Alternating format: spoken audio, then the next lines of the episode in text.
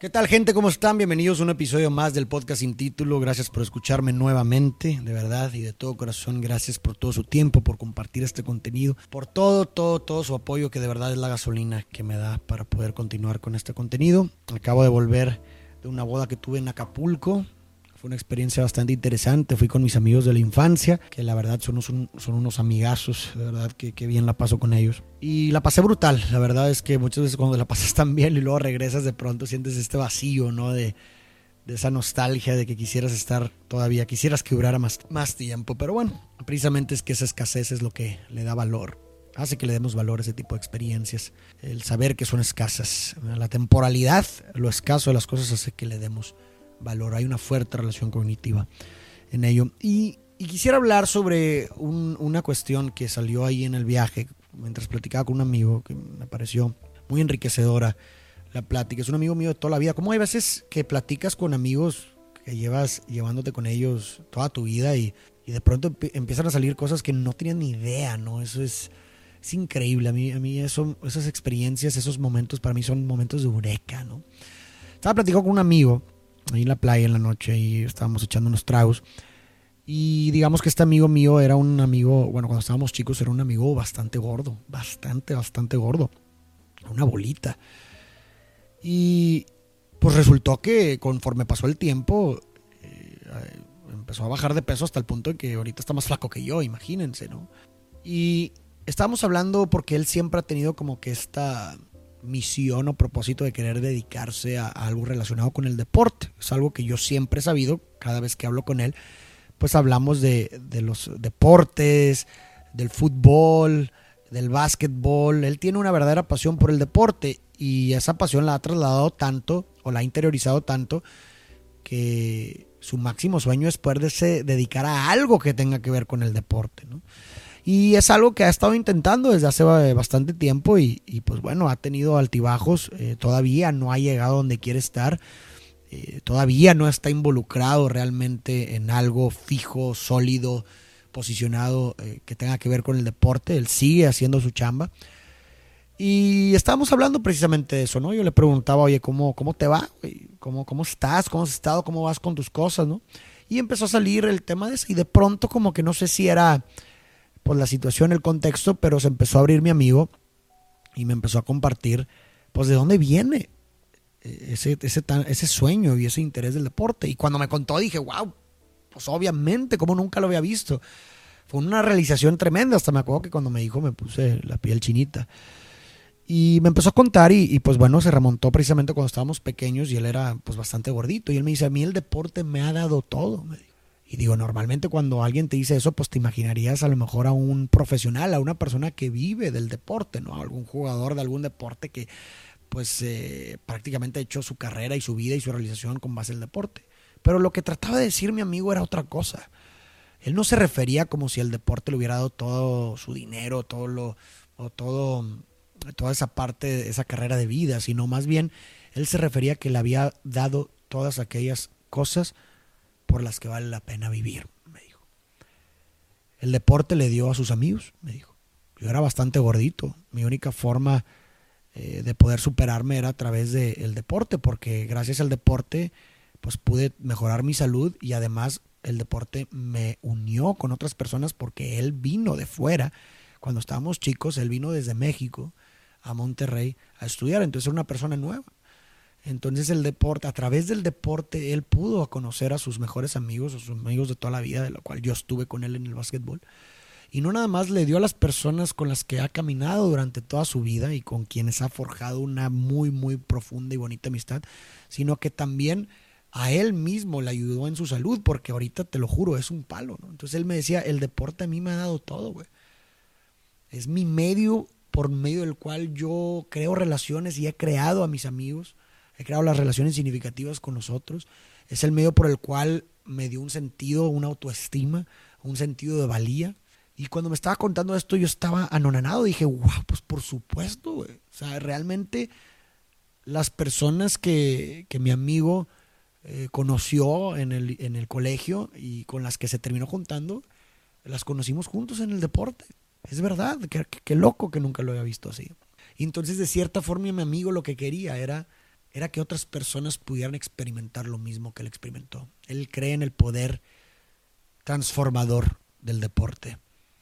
Y creo que lo tiene. Creo que de verdad no es ninguna mentira. El deporte tiene un poder transformador. El deporte es capaz de transformar vidas, es capaz de darle sentido. Yo empezamos a filosofar acerca del deporte, mi amigo y yo, y, y yo le decía, por supuesto, el deporte es de las cosas más democráticas que existen, le decía, poniéndonos a, filosofar acerca de ello. Decía, porque cuando tú estás en un deporte, ya sea como espectador, Tú vas a un estadio a apoyar a tu equipo o incluso como jugador, no necesariamente profesional, sino imagínate de calle, de barrio, cuando vas con tus amigos a jugar una reta o algo así de algún deporte. El deporte es de lo más democrático que existe en tanto que cuando se está ahí, insisto, ya sea como espectador o como jugador, todas las categorías del otro se desvanecen.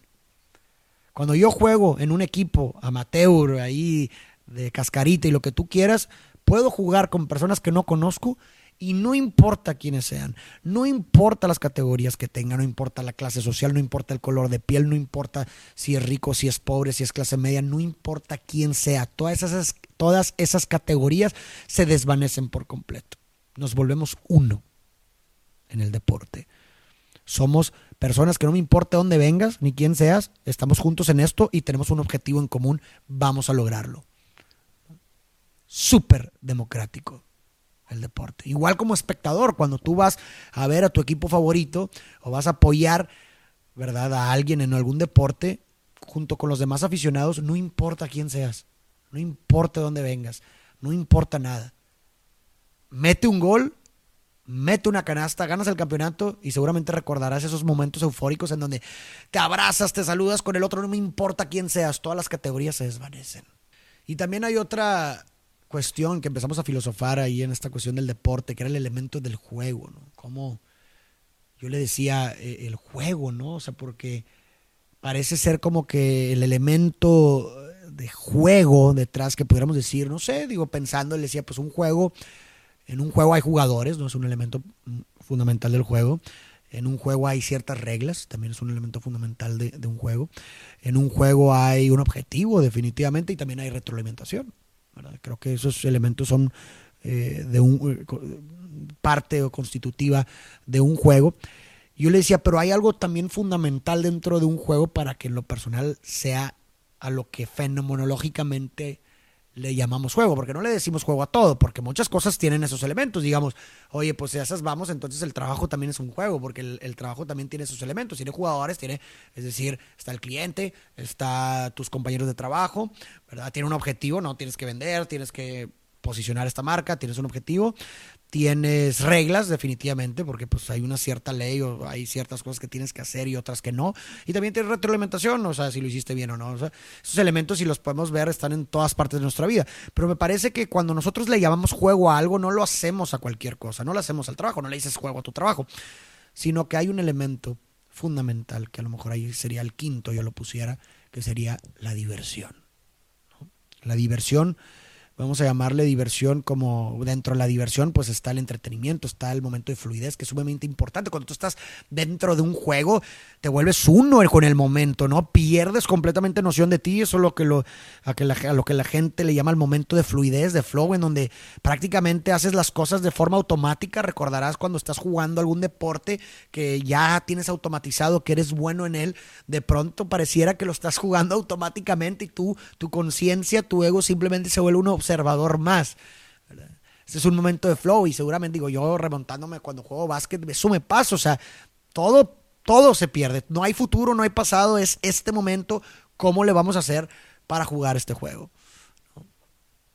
Y ya remontándole, ya aplicándolo todo esto a la vida, yo le decía a mi amigo que muchas veces se nos olvida eso.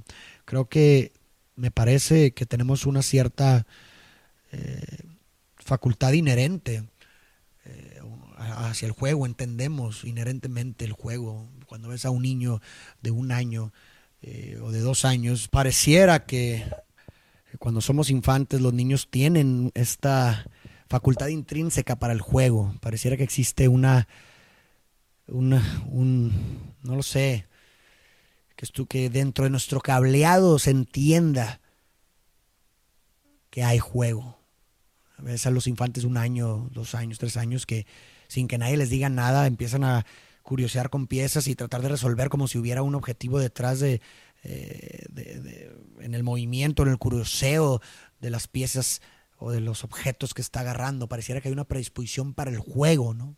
Inherente en el ser humano. Y se divierten. Ves a un niño cómo se divierte. Pareciera que todo es un juego. Y me parece que muchas veces se nos olvida este elemento fundamental de la, del sumergirse en el proceso de, volverse uno, en el proceso de perder noción del tiempo, de entregarse al proceso de divertirse, de tratar de divertirse. yo le dije a mi amigo, esto yo me lo llevo, o sea, qué, qué increíble conversación estamos teniendo. Yo le dije, porque esto yo me lo quiero llevar, porque yo siento que he perdido eso. Yo siento que he perdido, de, de repente se nos olvida y, y a veces las cosas las hacemos de manera automática y es como decir, oye, pues las tienes que hacer, güey, las vas a hacer. Mínimo intenta encontrar alguna forma de encontrar una diversión. Esa parte elemental del juego que hemos tenido desde pequeños, sin importar de dónde seamos. Un niño aquí en un niño en otro lado es un niño que va a jugar, que busca divertirse. Y esto me recordó mucho, le decía a mi amigo una, una cita de, de Alan Watts, que decía que el hombre sufre por tomarse en serio aquello que los dioses hicieron para divertirse. Y bueno, nada, les conté esta anécdota, digo, ya filosofamos de más. De hecho, este es un claro ejemplo, una diversión. Yo de pronto ahorita estoy tomando conciencia y digo, ¿cómo llegué hasta aquí? ¿Verdad? ¿Qué fue lo que dije? De pronto me sumergí en, el, en, el, en la plática y en el tema y, y fue un momento de fluidez para mí, un momento de diversión un momento de curiosear, un momento de resolver.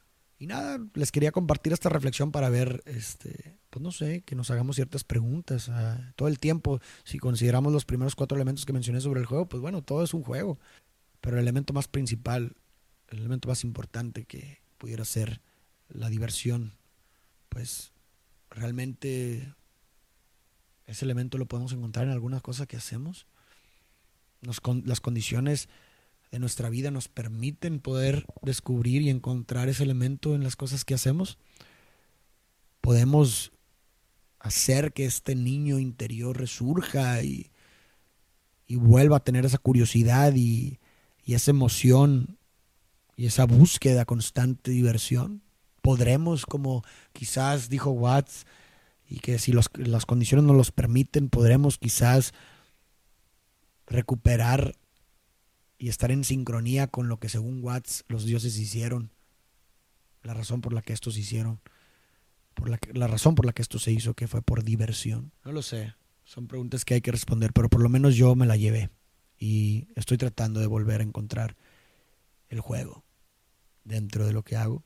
Y creo que voy por buen camino. Fue bastante enriquecedora esa plática y espero que para ti también lo sea déjame tus comentarios, a ver qué piensas acerca de esto, eh, porque pues hay de todo tipo de juegos, ¿no? Hay juegos que, pues como en todo, ya te recordarás alguna vez en la que quizás jugaste algún juego que no quieres jugar o no te consideras bueno, no te gustaba, pues, pues, también es un martirio eso, ¿no? Jugar un deporte, un juego que, que no te gusta o que no consideras que tienes las habilidades para ello, era un martirio, ¿verdad? Y creo que me parece que la vida es igual. Hay, pues todo es un juego. Vemos esos cuatro elementos están en todas partes. El tema aquí es que pues, ¿qué juego es el que queremos jugar? ¿Cuál es el juego que nos causa diversión? ¿Cuál es el juego en el que nosotros consideramos que tenemos las habilidades óptimas para las demandas del juego, ¿no? Porque creo que eso es fundamental para los momentos de fluidez, ¿no? Y para la diversión.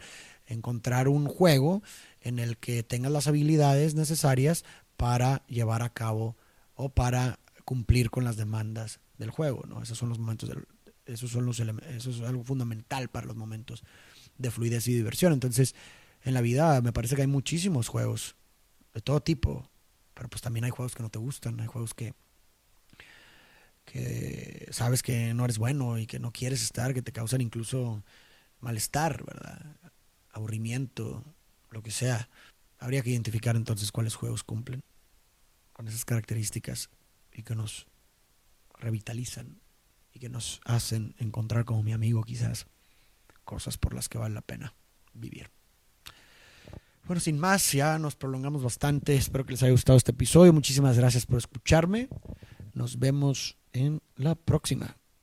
Les mando un fuerte abrazo. Les agradecería que si no se han suscrito y les interesa pueden suscribirse. Les agradecería también que si lo quieren compartir con alguien, también se lo agradecería. Déjenme sus comentarios para tratar ahí de mover el algoritmo, para apoyar este contenido si lo crees preciso. Y déjame tus comentarios. De verdad, gracias nuevamente por tu tiempo. Nos vemos en la próxima.